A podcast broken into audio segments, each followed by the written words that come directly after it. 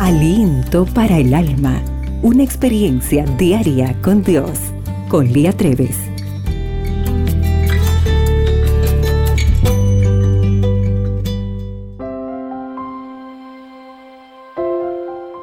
Hola querida amiga. Nehemías 8:10 nos dice, No os entristezcáis, porque el gozo de Jehová es vuestra fuerza. En su obra El nombre de la rosa, el escritor italiano Umberto Eco recoge la concepción religiosa medieval de la alegría. La expresa en estas palabras de abad de un monasterio de la época. La risa es la debilidad, la corrupción, la insipidez de nuestra carne. Es la distracción del campesino, la licencia del borracho, algo inferior, amparo de los simples. Es la idea de que la alegría se opone a la devoción religiosa, que es incompatible con la piedad. ¿Es acaso la alegría algo secular y destructivo? ¿Debería una verdadera hija de Dios estar siempre seria, severa y solemne?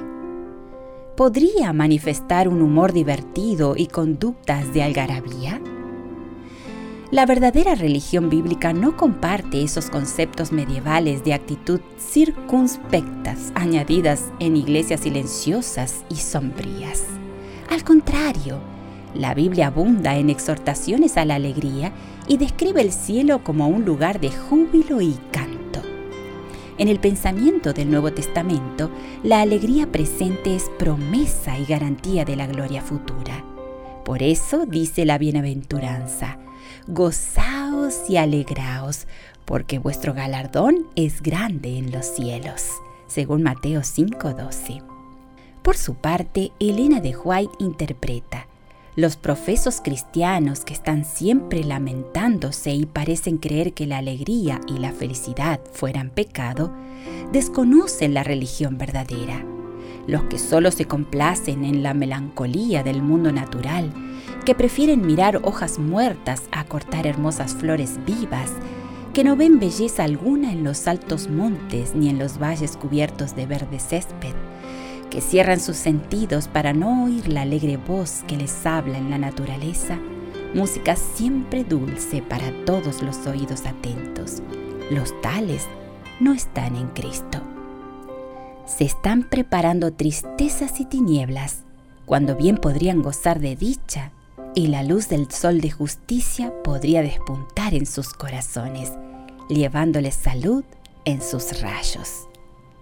Sí, mi querida hermana, sí, mi querida amiga, entrega hoy tus cargas al Señor y desde la mañana permite que su gozo inunde tu corazón. Quiero hoy experimentar en mí el gozo de tu salvación.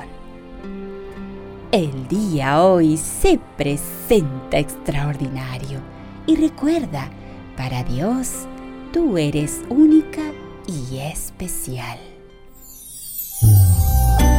Aliento para el alma, tu experiencia diaria con Dios.